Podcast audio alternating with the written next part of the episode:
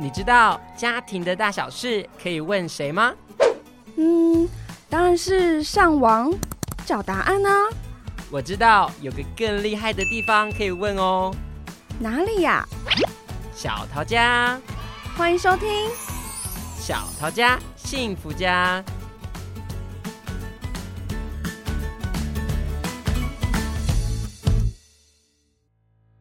大家好，欢迎收听今天的节目，我是小雨，我是年年。哎，年年，你小时候有阅读的习惯吗？有。真的假的？你都看什么书？没有，我犹豫了一下，是因为 我有点被半强迫要阅读这件事情。因为我妈妈很小的时候就很喜欢买很多很多的书，然后还有一些是有搭配，嗯，哦，录音带，讲这东西有人听得懂啊？录音带？你有录音带吗？你是说要用车子，然后把它倒转回去？那是录影带，也有录影带啦。但是哦，有有有。对对对，然后它会放声音，然后它每到一页还会噔了噔了会有声音，然后提醒你要翻页。所以我妈很常就是把故事书啊，或者是小朋友的书，嗯，放给我们，然后我们就自己看，然后我们就自己翻页，这样。好棒哦！所以蛮长一段的时间都是自己，有的时候可以自己在那边就是听故事啊，然后这样就度过一个下午。这样很好哎、欸，我我记得有什么什么一万个为什么，是不是？十万个为什么？十万个为什么？有有，我们家有买，我们家有买。我买到盗版的啦。但是十万个为什么，我应该是录影带吧？哦，我们家是书哎、欸，而且好厚哦、喔。哦、OK，、嗯、我觉得小朋友蛮多，就是相关的书籍，嗯、然后我觉得应该也蛮多家长对于。要培养孩子有一个阅读的兴趣这件事情，嗯，也是蛮看重的，觉得蛮重要的。对啊，所以我们今天要聊如何培养孩子主动阅读的习惯这个话题。那我们今天非常荣幸能够邀请到淑珍校长来到我们当中。那我们要请淑珍校长稍微帮我们做一下简单的自我介绍。欢迎，好，年年、小鱼以及大家各位听众，大家好，我是华勋国小的校长。那去年八月一号才上任。啊，到我们学校以后呢，我发现学校的特色课程就是阅读教育，也发现这一年来呢，学校老师非常的卖力在推动各种有关于阅读的课程也好或活动。嗯，相信如果阅读这件事情，不管是学校这边有在做，然后家长又能够一起，对于孩子在培养一个阅读的习惯，一定是更好的。那想请问一下，为什么就是近年来要这么强调阅读这件事情的重要性呢？好，我我想啊，应该是起源于披萨的测验，不晓得你们知道，这是个国际学生能力培养的一个计划。嗯，那这是由经济合作暨发展组织哈，是在欧盟里面的一个组织，它所主办的全球性的学生的评量。好，那从两千年开始，每三年举办一次。嗯，那那这几年来呢，其实我们台湾都有参加。那第一年参加的时候，我们台湾的成绩，其实那时候数学是全球排名第一，嗯，可是阅读却是十六。那从那时候开始呢，我们国家的政策里面就觉得阅读非常重要，它是孩子未来的竞争力。嗯，好，那这几年来，我们就一直在推动阅读教育啊，尤其是在一零八课纲。那一零八课纲就是十二年国教的课纲里面呢，也特别特别的强调阅读素养教育它的重要性，因为它啊要培养孩子未来国际观、世界观，甚至于如何在世界上面可以立足的一个非常好的一个素养。嗯刚刚我们在闲聊的时候，听校长有跟我们讲一些趣事嘛，就是在日常生活中，其实阅读是一个蛮重要的一件事情。不管是我们看一些说明书啊，或者是一些其他的一些文宣，对我们的理解都有很大的影响。但校长有没有一些例子，比如说生活上面的例子，可以告诉我们说，阅读之所以那么重要，是为什么？是对这个阅读的重要性，我想十之八九人都肯定是很重要的哈。嗯，那为什么呢？其实，在生活当中，我们就运用得到。例如现在呢，疫情那么严峻啊，哈，嗯，啊，很多人呢，他这个快筛哈，嗯，快筛可能他必备要 具备有的一个能力，但是呢，刚开始呢。记得是四月二十三号嘛，哈，开始有实名制快筛的时候，嗯，还有学校如果有家长或孩子确诊被隔离的时候，通通都是要在复课以前的前一天要做快筛才能够到学校来。对，啊，那时候我们学校的电话就应接不暇，因为很多家长看不懂，不知道怎么用，哎，看不懂那个说明书要怎么样来做快筛。那时候我们就觉得是阅读真的非常重要了哈，对，这是关明到自己生命安全的事情就没有办法做到 啊。后来是我们校护哈，他就去找了很多的影片，然后提。供给老师，再传给家长，要请他照着这样做。好才解决这个问题。嗯，但其实当初我在看那个快赛的说明书的时候，嗯、我也是花了一点时间的，因为要说以第一个步骤、第二个步骤，然后什么十五分钟前、十五分钟后，然后三十分钟以内、三十分钟以外，对，所以真的需要花一点时间，就是要慢慢的读这样。嗯哼，嗯。那校长，如果因为既然阅读这件事情那么重要，那要怎么样帮助孩子养成一个阅读的习惯？好，除了学校的一个阅读活动以外，我想家长是一个培养孩子阅读习惯的一个重要的推手。嗯，那记得柯华辉教授还有曾经讲过，阅读要从什么时候开始推动呢？什么时候培养孩子阅读的习惯呢？其实就是从孩子出生以后。嗯，好。那事实上，我有遇到一些家长，他不是孩子出生以后，他是孩子在胎儿时期，哦、他就有很好的胎教，他就自己认真的读书，就是为了要培养孩子啊有一个良好的阅读习惯哈。好，那我想阅读习惯呢，首先要让孩子真正认识阅读的好处，嗯，好，然后呢，引导孩子有一个读书的习惯，那不能让孩子把它当成作业啊，或者是平量，嗯啊来看，嗯，来完成还有来看待。那我们要给孩子呢足够的时间和空间，让他们可以享受阅读的时光，嗯、啊，让他去选择他自己很喜欢还有非常适合他的阅读的书籍啊，然后来激发孩子的好奇心和探索的一个欲望。嗯，那学校呢，当然都有一直在推动那个阅读教育的。那很多学校啊，他就会推动什么身教式的持续安静阅读啊，就是 MSSR 这个阅读活动，或者是沉浸式的阅读，晨读十分钟。这个活动都是希望以老师哈师长以身作则，来带领孩子一起阅读自己喜欢的书籍，然后培养孩子阅读的好习惯。虽然每天利用很短的时间哦，大概十分钟，最短十分钟，最多二十分钟，可是它是一个非常容易实施的方法。嗯，如果我们持之以恒的话，就可以培养孩子一个良好的阅读习惯。那我想父母亲也不妨也可以这样试试看。了解。那校长对于时间跟空间呢、啊，有没有什么样的建议啊？比如说。小一点的孩子或大一点孩子，他应该要从多少的时间开始练习阅读，或者是有没有建议孩子应该要在家里有阅读多少时间课外读物？因为感觉家长会比较在意成绩或者是学习这件事情，那他们就会有很多时间在阅读课内的书籍，但是课外书籍的时间可能就比较难拿捏，说到底应该要让他们多少时间在阅读这些东西。你刚刚提到家长非常重视成绩，学校的评奖成绩，可能在课外读物方面就会，可能有些家长根本不让孩子去阅读，对。啊，他觉得是没有直接关系，对啊，啊，但是这个真的是我们要去改变的家长一个概念，嗯。啊，因为阅读不是只有在应付考试，嗯。啊，尤其是现在的素养题，不管是会考或者是学测。它有很多的素养题都是跟生活结合的。对，假如孩子只是一天到晚在念课内的书，然后没有跟他读课外书，扩展他的视野的话，那可能他这些题目他很难去去理解，去理解很难、嗯、很难去做解答的。那我想刚刚提到父母亲怎么样利用这个有限的时间呢？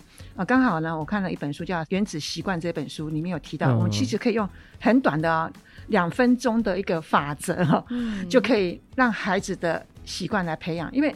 习惯其实就是重复次数，一直多多到对足以自动化的这个行为。嗯，好，所以呢，这个习惯呢，就是说我们可以从很短的时间，就是很容易实施的，非常容易实施的，再一直加深、加加加深，到后来是变成很困难实施的。但是是从这一步做一步做这样来培养的哈。我觉得家长怎么做呢？第一个，家长就是。要把孩子可以拉到他可以静下来阅读的地方去，这就是我们希望培养的嘛，哈！而且他是自己愿意去的，所以这个最好的方法就是家长的一个示范。比较小的孩子，我们就是陪伴，陪伴，陪伴他来共读。嗯、这第一个就是父母的陪伴和以身作则。在第二个呢，我们要营造阅读的环境。家里面呢，我们要找到一个不会有外面的干扰的环境，让孩子可以专注的阅读。当然是依照每一个家庭他的空间规划啦。如果有一个专属阅读的书房，那当然最好。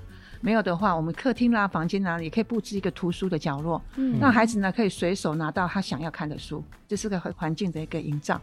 再来呢，我们就要让他很有吸引力的一个阅读。那怎么样才有吸引力呢？我是觉得，如果小孩子小小的时候，我们就可以从讲床边故事开始，好，嗯，然后呢，我们可以提供很多本的好书，不要只有一本，让孩子去选择，他自己去选择他想要看的书，所以。有时候可能父母去会去买一些套书回来，或者是我们就带他到图书馆去借一些书回来，对让他挑选哈。啊，这就是说要让他要吸引他啊。我就以那个以色列的妈妈啊为例，嗯、以色列的妈妈他们在孩子周岁的时候呢，不是像我们台湾这样让孩子去抓周了哈。对，抓书吗？办一场那个藏书会，就是用去藏书，怎么样藏书呢？他会把它当成是个是个非常慎重的一个盛会，嗯、邀请他的亲朋好友到家里来。嗯，他就是送给孩子一本书，小小孩，他可能刚刚会走路这样小孩。那这本书呢，那上面就放了蜂蜜，在封面上面，让、嗯、他用舌头去尝尝看，你，甜了以后他觉得啊好甜哦，他就喜欢上了这本书，哦、喜欢上阅读，哦、用这样的一个吸引力的方式啊，嗯、所以我想，如果父母亲可以先自己讲给孩子听，然后让他去看到那个。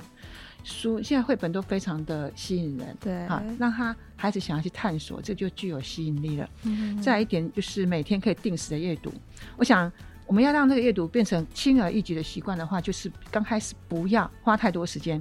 习惯的养成呢，它是取决于频率而不是时间。嗯，好，所以我们每天家长可以这样子善用两分钟法则，然后刚开始两分钟就好了，嗯，你就在睡觉之前。拿书给孩子说：“我们一起来看书。”然后就让他翻的封面，翻的一页也可以，嗯，讲给他听。然后呢，就渐渐的要把时间的拉长，而且这个习惯呢，每天做，即使外出过夜，随身携带几本书啊，这个入门的习惯呢，就是可以让孩子从很简单、很简单就继续往上爬升到别人会觉得非常困难的一个境界了哈。那我想，这每天让孩子从两分钟开始。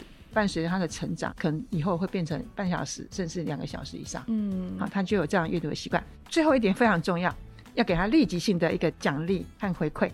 因为孩子如果愿意每天即使只是拿书来就好了，还没看，还没翻开，我们也要去鼓励他说：“哇，这个好棒啊！”他会拿书，他会懂得要看书。嗯，好，那当然还那个奖励是父母亲最知道孩子的需要。如果你可以找到他的需求，他最喜欢什么来满足他的话，对，那我想这个习惯的养成会更。长久有效，嗯，是。刚刚校长有提到那个读书的环境，我就想到我前几天在听人家在分享他们的经验，嗯，他就说他去他一个教授的家，然后他就说，哦。你们家怎么都没有玩具？因为他们觉得小朋友嘛，嗯，然后就他就说这都是玩具啊，他就指着后面全部的书籍，所以其实孩子开始养成对这些书籍有兴趣的时候，他其实也是另外一个，就是可以让他从中找到乐趣的一个、嗯，就是他变成兴趣这样。对，而且我觉得那个蜂蜜跟书的连接蛮有趣的，就是让他跟那些好的、美好的事情可以连接在一起，这是蛮有趣的。以后都是你有孩子的时候改，就是抓周都改成那个。藏书会。刚刚连连谈到的那个玩具，我们桃园市哈，好像在去年的时候，在巴德森林公园里面，对对对，有有对有一个图书馆，就是叫玩具图书馆，嗯，对儿童玩具图书馆，它里面就是有规划十个区嘛，那其中有关于就是阅读的区只有一个，那其他都是让孩子去探索，还有玩玩具的。所以我觉得这个蛮吸引小朋友的。那家长不妨在孩子小的时候就常常带他去，嗯、也不要就是一开始就让他进去那个图书馆看书，嗯、而是让他玩玩玩玩到后来，呃，他就会看到，哎，那个图书馆里面也有其他孩子乖乖的在那边看书。嗯，这对他来讲也是有同才学习。对，也是这样逐步渐进的，从晚开始让他去接近阅读。嗯、我觉得这也是个非常好的方式。就把那个游乐的那个喜悦的感觉跟书籍连接在一起，是，就跟蜂蜜其实是一样的道理。没错没错。而且刚刚想说到那个图书馆，其实有很多书籍，我觉得这也是家长也可以利用的资源。因为其实小时候不用多花钱啦，可以常常带小朋友去图书馆，然后让小朋友挑自己喜欢的书，是，这也蛮棒的。也就是轻而易举可以做到的事情才会成功。真的真的，然后长久的让他养成一个习惯。那校长对于孩子啊，应该要从什么样类型的书籍开始阅读，或者是校长这边有没有推荐一些很适合亲子阅读的一些书籍？学校这边也常常有介绍家长说，可以选择一些好书来陪伴孩子一起来阅读。一到六年级都有规划他们适合的书，那这些书呢，都是由老师啊，他们用班级图书。来规划，觉得每一个年级适合哪些书啊，他们就来做一个规划。那文化部有一个叫“读之解谜”，它是针对中小学生呢、啊，有一些优良读物的一个选择和介绍。还有另外一个呢，我们也经常介绍给家长的是那个台北市立图书馆一个好书大家读的这个网页，那个也是可以从里面来去选择他们想要看的书。那我这边的话，我的小孩深受影响的。有两本书，嗯啊，一本就是永远吃不饱的猫啊。其实这本书在那个台北市立图书馆的网页上面，其实也有搜寻到。嗯，你看，已经历久不衰。我孩子已经快三十岁了，这本书还在读。其实，在他很小的时候，应该是国小一年级，但是因为我三个小孩，还有一个小孩是。很小很小，他们就差了好几岁，差了大概将近六岁这样子。那我曾经讲这个故事是三个孩子都一直在唱，他们听了好几次，但是还是每次都是希望我讲给他们听。嗯，因为那个猫啊，从只吃一根香蕉开始吧，还是一个苹果开始？它主人喂它吃，嗯、它从一根香蕉、两个苹果，一直三个，一直在累加吃的东西，越吃越多，就是永远吃不饱。那后来连它的主人都把它吃掉了，然后连整条船的 也都吃掉，然后连天上的星星、月亮都吃掉。然后呢，我们小孩看听到这个故事的时候，就很惊悚，也一直说不要不要不要让它吃。然后呢，吃掉后，它突然爆炸以后，那些人其实后来是喜剧。收场那些人通通就回来，都回来了。他们刚开始，他们都一直觉得很害怕，一直一直吃，然后就不要靠近那一只猫，不要让那只猫进来，不要收养那一只猫。他他们就是会这样很害怕，但是又很想听。他讲了好几次，所以这个呢，就是制造趣味性的，然后也让他们在当中学会了数量、数数，从一个一直到很多、无数多的东西，然后没有办法去计算的星星、月亮，它的那个 能量都没有办法数。再就是。水果的认识，食物的认识，嗯、对食物的认识，也是从这里给他们留下很大的深刻的印象。嗯、然后还有另外一本书，其实到现在还是历久不衰，我们学校老师还是常常拿来运用在教学上面，嗯、就叫《星月》。星月就是在描述一只小果蝠哈，他跟他爸爸妈妈在黑夜当中飞行的时候，他就不幸掉到啊一个树丛里面去，嗯、然后就被一只鸟妈妈收养。那个小鸟的生活习惯跟果蝠是完全不一样的。对，譬如说。小鸟是站在树枝上面，可是果蝠是要倒挂在树上面。然后呢，小鸟喜欢吃妈妈抓回来的虫，可是果蝠它是吃水果，它觉得那个很恶心。哦，所以他们的生活习性完全不一样。那鸟妈妈也很棒，很会教孩子，跟他讲说这是不一样，每个人都有不一样的地方，嗯、还是要包容接纳。嗯，那我就觉得这个小果蝠也真心遇到这样的鸟妈妈。那后来他还是找回他的爸爸妈妈。哦，那个这个就。让孩子去认识每一个人都不是一样的，是，要去尊重别人。像那刚刚有提到说沉浸式的阅读方式，那如果在家庭里面的话，有没有什么具体的方式可以给家长建议呢？嗯哼，好，其实沉浸式阅读非常简单，嗯、但是如果家长希望孩子可以从沉浸式阅读培养阅读习惯的话，那家长就要以身作则，要一起读，对，一起读。全家人吗？最好是全家人。我有发现有一个学校的校长，他的孩子功课非常好，嗯，是武林第一名毕业，而且就考上那个台大医学院，这是很必然的嘛，哈。好，他曾经分享过说，他们家晚餐吃饱以后，嗯，就是把餐桌擦干净。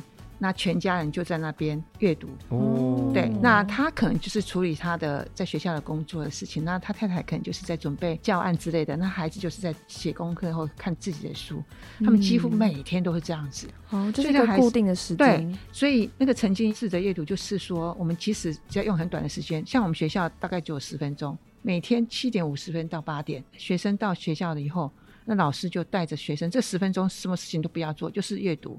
学生可以去找他想要看的书，那家长也是一样，让孩子去选择他想要看的书。好，那家长也选他想要看的书，那就是十分钟，每天抽一个时间，大家全家可以在一起的时间，十分钟来阅读。所以沉浸式阅读的沉浸可以理解就是大家一起读书的那个氛围，沉浸在那个氛围里面，静下心来，嗯，还不做其他的事情，没有其他的干扰，十分钟。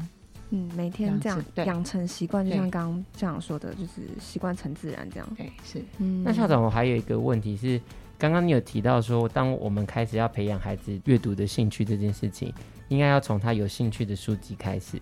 那有的孩子他可能只有对漫画书比较有兴趣，或者某些孩子可能只有对昆虫啊，嗯、或者是机械啊、汽车这些有兴趣。嗯、那应该就让他们只读这些书吗？还是我们应该要怎么样处理会比较好？嗯，好，我想要培养孩子对阅读兴趣，就是从他喜欢的，所以他喜欢哪一个类型的书都没有关系，哪一个领域都没有关系。从、嗯、这里也可以，或许也可以发现他的。性向发展可能就是在这个地方哦。嗯，好，所以我是觉得他喜欢看哪一类的，呃，科学类啦、文学类啦、艺术类什么的，宗教类也都没有关系，让他从小开始就是让他去选择他喜欢的书。好，那当然要从那些就是我刚刚提到那个文化部啊，或者是一些私立图书馆，甚至是我们学校推荐的这些好书里面去选择会最好啦。了解。所以是不是应该从他们开始有阅读习惯之后，慢慢鼓励他们可以去朝向不同的领域，都去多去接触不同的书籍？对，也可以多元的去阅读。像学校的老师在选择图书的时候，他还会去考量是多元的不同种类的书，让孩子不同领域的书，让孩子去阅读。那这是一种鼓励作用。那或许呢，他去从他喜欢的，他也可以去涉猎不同的领域的，嗯，这样更可以扩展他的视野，嗯哼哼，就开始慢慢这样触类旁通这样。对，那你刚刚有提到那个漫画，漫画是孩子最爱嘛，嗯啊，但是我们不能一直让他去读漫画，因为在对他的识字量或者是一些语词的深度、对深度的培养或思考能力，我是觉得可能会有有所欠缺啦。嗯，好，那因为孩子就会受着他的情节来左右，而且没有缺乏自己的一些 可能。独立思考、判断、类比啦、分类这些能力都没有办法来培养，所以要慢慢的把它转移，也不是就强迫他不要，或许就是配合学校的一个阅读的一个活动，让他哎有时候也可以去读其他的书，那我们给他奖励，那慢慢的就是把他读漫画的书的时间或者是那个量减少，然后读学校老师推荐的好书的时间还有量增加，这样来慢慢的做一个转移。最后呢，那个漫画书可能只是他休闲的时候啊，一个短暂时间的一个阅读就好了。所以其实家长有另外一个蛮重要的角色，就是帮孩子去挑选书籍，跟知道他们在看什么，然后给他们一些引导，对吗？嗯哼，对。那想请问一下，如果小朋友在阅读的时候遇到一些不懂的字啊，然后或是还没有学到的词语，那他会一直问妈妈这是什么意思？的时候，校长有什么建议吗？哎、欸，我会觉得这孩子很棒，哎，他很很有求知欲，他想要 解开他心里的一些疑问，嗯，因为可能他很想认识更多的字，是。但是我觉得家长可能不要急，嗯，因为他如果一直打断的话，那你这个故事的情节就永远没有办法 继续下去。对，那让孩子去一起共享这个故事的情节，那我就会觉得说，哎、嗯欸，这是不是我们就把故事全部看完以后，我们再回来去找答案呢？好，他先。把这一本书的整个的情节啊、故事的流程脉络全部都讲完之后，那我们就让孩子回来说：“你最想认识哪一个字？”嗯，然后让他去找出来，嗯，好，然后来帮他解决。然后或许也可以跟他玩文字游戏啊，这个字你在哪里可能可以看到啦。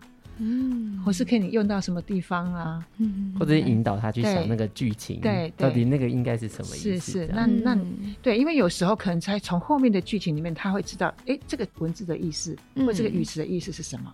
这很像我们在那个高中在学英文的时候，老师说看不懂的英文要往后把它念完，然后你回来就可以猜得出来它的意思。对，我觉得这是蛮好的一个阅读的方式跟习惯可以养成。除了我们可能会错过一些剧情以外，可能你永远都不会没办法读完一本书，因为你看到认不得的字就很挫折。对对，就是会提，可以先做个记号啦。是是，嗯，今天真的非常谢谢校长来跟我们分享那么多这样。那我觉得今天总结一下校长的内容就是。我自己会把它写成温水煮青蛙，就是从孩子有兴趣的书籍开始，然后慢慢的从我们刚才讲到时间的量嘛，从可能两分钟开始，然后慢慢增加时间，然后慢慢增加难度，然后开始定期的、定时的，然后渐进式的，然后让孩子能够养成这样好的习惯。当孩子养成自己的习惯的时候，我们就没有那么担心说，哎，他到底能不能好好自己的阅读，然后理解能力到哪里这样。但是我们还是要鼓励所有的家长来一起找到你跟你孩子一起共读啊，养成阅读习惯的方式，因为毕竟每个孩子都不太一样。对，嗯，好，今天非常感谢校长，谢谢校长，好，谢谢大家，谢谢，好，拜拜，拜拜。拜拜。